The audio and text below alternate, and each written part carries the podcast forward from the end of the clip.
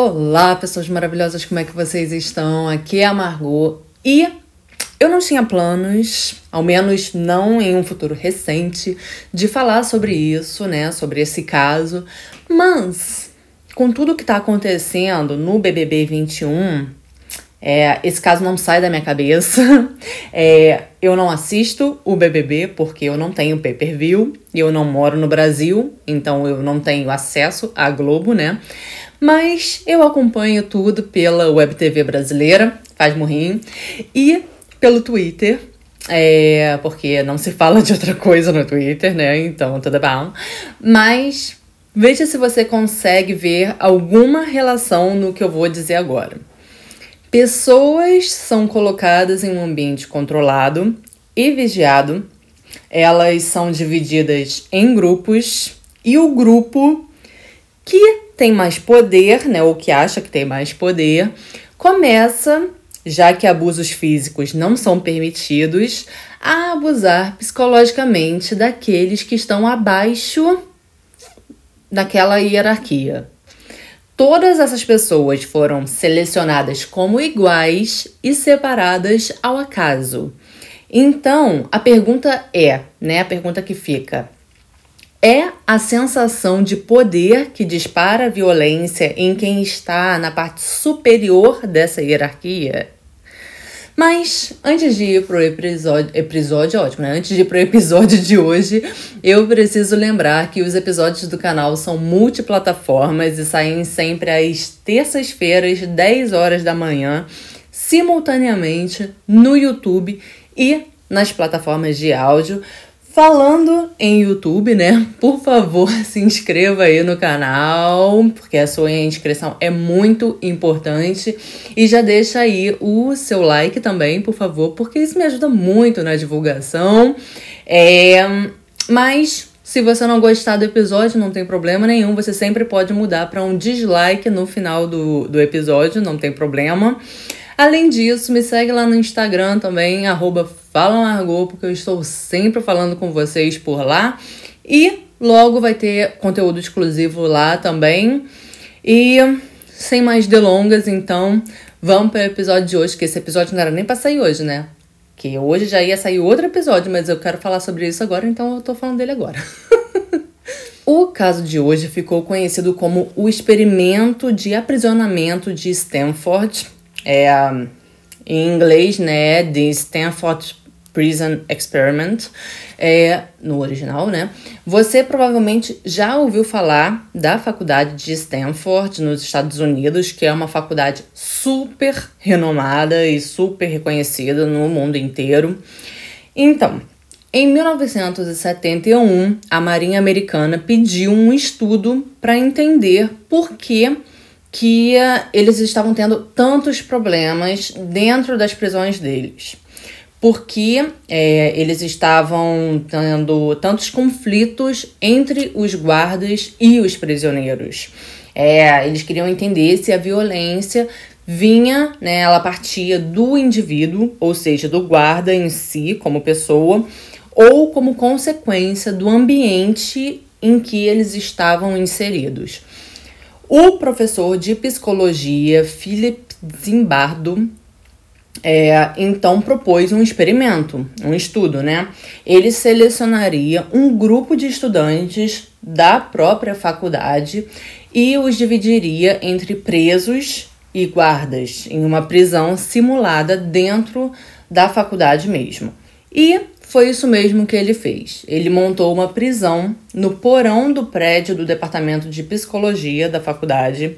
Ele entrevistou 70 é, voluntários, né? Todos homens e todos estudantes da faculdade mesmo. Desses 70, 24 foram selecionados, que eram os mais estáveis e mais saudáveis dos 70. Cada um deles receberia 15 dólares por dia, que hoje seria o equivalente a 95 dólares, e o experimento deveria durar duas semanas. É, foi escolhido na sorte quem seria guarda e quem seria prisioneiro. O Philip seria o superintendente da prisão e o assistente de pesquisa dele é, seria o diretor dessa prisão que eles tinham montado. Quem fosse guarda usaria um uniforme bege, um óculos de sol para evitar contato visual com os presos e teria um bastão também, um cacetete. Eles trabalhariam em turnos de 8 horas, podendo voltar para suas casas normalmente quando não estivessem nessa prisão. Eles também poderiam fazer hora extra se eles quisessem, mas eles não receberiam nenhum dinheiro por isso. Eles foram avisados que o dever deles era manter a prisão funcionando, tudo em ordem, e eles poderiam usar os meios necessários para isso, exceto violência física. E eles tiveram uma reunião para serem informados que tinham sido selecionados como guardas, né? E receberem um briefing é, um dia antes desse experimento começar. Então, tudo que eles não poderiam fazer, que no caso seria só violência física. Já os que seriam os presos só foram avisados de que eles foram selecionados para o experimento é, e que deveriam voltar para suas casas e esperarem serem chamados para começar.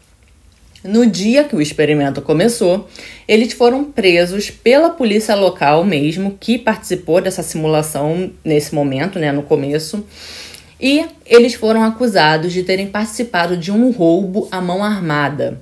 Então eles foram encapuzados e foram levados até essa prisão de mentira.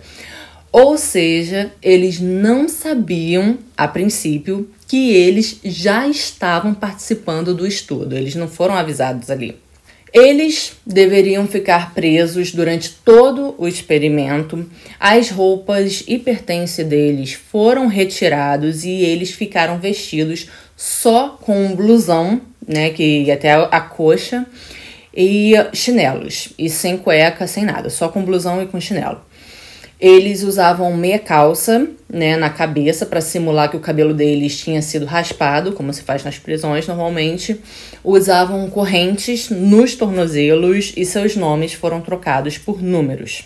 É tão doido como isso mexe com a cabeça de uma pessoa que depois de tudo, né, quando o experimento já tinha acabado, os presos, os que tinham sido presos, acharam que os guardas tinham sido selecionados como guardas por causa do porte físico deles. E não foi isso, foi um sorteio. Mas eles se sentiam tão inferiorizados que eles se viam fisicamente menores do que os guardas. É, o experimento, né, ele começou no dia 14 de agosto de 1971, com 10 prisioneiros, 11 guardas e dois substitutos. Um voluntário desistiu, né, antes de começar o experimento. E durante o dia correu tudo bem, mas já naquela noite, quando houve a primeira troca de guardas e o Philip não estava lá, já começaram os abusos. E isso é uma coisa que vai se repetir muito. A maioria dos. É, a maioria e os piores abusos aconteciam durante a noite, quando o Philip não estava lá e só estava lá o assistente dele. Eu não tô passando pano, eu vou falar dele mais pra frente, do Philip. Mas, como eu estava falando, naquela primeira noite, por volta de duas e meia da manhã, um dos guardas já passou batendo o cacetete nas grades, né? E acordando os presos que estavam lá e mandando eles fazerem um tipo de contagem é, entre eles.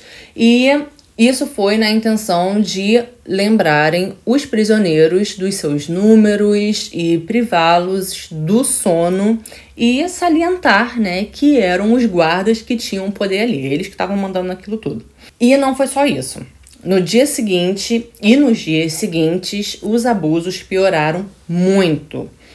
Tudo começou com um guarda, né, que era o cara que parecia mesmo ter uma personalidade bem sádica. E logo os outros guardas também já estavam é, praticando né, e participando das torturas também.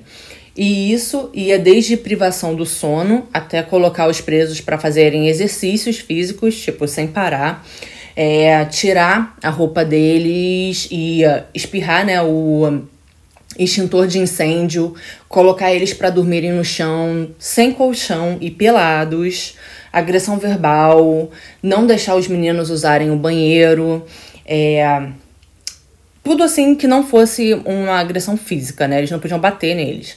Em questão de horas, os presos esqueceram que eles eram estudantes e que aquilo ali era um experimento, né? Então, alguns deles, para escapar da punição, começaram a puxar o saco dos guardas, começaram a fofocar dos outros prisioneiros para os guardas. Então, o que, que os guardas faziam para estimular ainda mais esse comportamento, né? Eles tiravam os colchões dos presos que uh, não eram bons, né? Que não estavam lá puxando o saco deles e davam para os presos que puxavam o saco deles, ou só deixavam esses presos bons, né? Digamos assim, é, usarem o banheiro. E isso era para estimular a tensão entre os próprios presos e separar né, os presos ali entre si, criar grupos entre eles. E, gente, eu quero lembrar que a gente está falando aqui de dias e horas. Isso foi, tipo, no segundo dia. Segundo dia. E os presos fizeram uma rebelião. Segundo dia de experimento. Os guardas controla, é, controlaram né, a situação e colocaram o líder da rebelião na solitária e os presos que não participaram da rebelião receberam privilégios. E isso, né, acabou separando de vez o grupo, né, os presos ali entre grupos. 36 horas depois que o experimento tinha começado, o prisioneiro 8612 teve um surto de raiva e choro e foi retirado do experimento. Um padre foi levado até lá como é, para ver, né, como seria uma prisão de verdade, para avaliar, né, se o quão realista era aquela simulação. E quando ele perguntava o nome dos presos, a maioria respondia pelo número e não pelo nome. De tão desumanizados, eu não sei se essa palavra existe, que eles estavam se sentindo, né? Eles já não se identificavam mais. Um outro voluntário foi colocado no lugar do preso 8612 e ele era o preso 816. Ele questionou o tratamento que os presos estavam recebendo e, como consequência, ele foi ainda mais hostilizado. Os outros guardas, né, inclusive, mandavam os outros presos ficarem xingando ele. No sexto dia do experimento, no dia 20 de agosto, a Cristina Maslach foi chamada para fazer entrevistas com os presos. Ela estava fazendo pós-graduação em psicologia e era namorada do Philip. Eles até se casaram depois disso. E quando ela chegou lá, ela ficou horrorizada com a cena que ela encontrou. O lugar estava completamente insalubre, é, sem condições de higiene. Ela ficou chocada com a situação. Ela exigiu que o experimento fosse encerrado e foi o que Philip fez. O experimento era para durar duas semanas, mas só durou seis dias. Ela declarou que se o experimento durasse mais três dias que fosse, alguém acabaria morto ali dentro. O Philip, que era o pesquisador, depois disse que ele mesmo, em poucos dias, ele já estava se sentindo como um superintendente de uma prisão mesmo e não mais como um, um é, pesquisador, né, como um psicólogo, e que muito provavelmente foi por isso que ele não conseguiu perceber os absurdos que estavam acontecendo ali dentro. É, mas tem gente, né, que acha que isso é só uma desculpa que é, ele deu, né, para não parar o experimento antes da hora. É, quando foi é, informado né, que o experimento tinha acabado antes da hora, muitos guardas, guardas, né, que eram na verdade estudantes, relataram estavam, é, estarem desapontados que o experimento tinha acabado. Os pesquisadores dizem que ao menos um terço dos guardas tinham sim traços de sadismo neles. Em relação aos presos, antes do experimento ser cancelado, né? Quando lhes foi oferecido um acordo para sair e só receber o dinheiro pelos dias que eles tinham ficado lá, eles aceitavam a proposta. Mas quando Philip falava que se eles saíssem, eles não receberiam nada, eles preferiam ficar no experimento, mesmo passando pelos abusos que eles estavam passando. A conclusão do experimento é que as pessoas estão mais propensas em aceitar seus papéis e agir de acordo com eles quando esses papéis são mais estereotipados, tipo guarda de uma prisão. Além disso, quando o indivíduo está dentro de um grupo, ele uh, está mais propenso a abrir mão da sua individualidade e da sua personalidade também para agir de acordo com o grupo, né, com a maioria. E quando é uma maioria, né, dificilmente o indivíduo será punido por seus atos, por isso eles se sentem mais à vontade para agir de forma agressiva, porque eles não vão ser punidos por isso, porque a maioria está fazendo.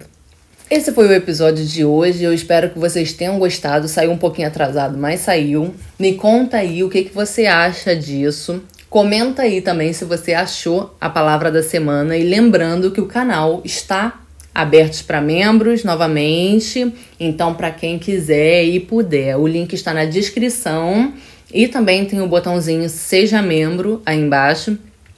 Dito isso, um beijão para Natália Atna, que foi a primeira pessoa a apoiar esse canal da primeira vez que eu abri o canal para membros, meses atrás. Depois eu fechei o canal para membros. Ela reclamou. Brincando. E agora eu abri o canal de novo para membros e ela já estava lá, tipo, na hora. Foi a primeira também a voltar a apoiar o canal. Então, muito obrigada pelo apoio, gatona. E agora sim, um beijo e eu vejo vocês no próximo episódio.